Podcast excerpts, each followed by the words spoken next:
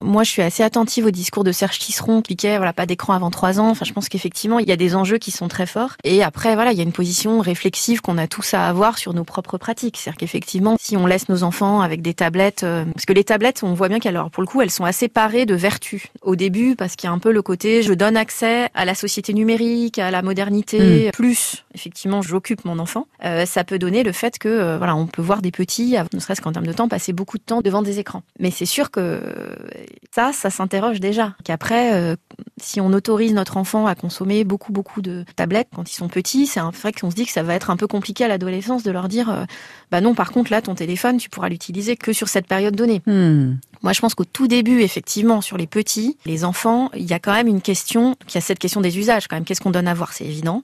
Mais il y a quand même aussi une question de temps. hein. C'est-à-dire combien de Mm. temps est-ce qu'on autorise euh, un enfant à passer devant des tablettes, quoi. Et avant donc d'être le parent qui accompagne l'enfant, enfin l'adolescent, le jeune, puisqu'on parle plutôt de cette euh, catégorie-là euh, dans les rapports au réseau, à l'information, effectivement, il y a le parent modèle. Euh, celui qui ne sort peut-être pas son téléphone portable quand il est en salle d'attente chez le médecin avec son enfant. Et voilà, on revient à des, des questions éducatives transversales. Hein. Sa propre manière d'agir au regard des principes éducatifs qu'on va essayer de transmettre.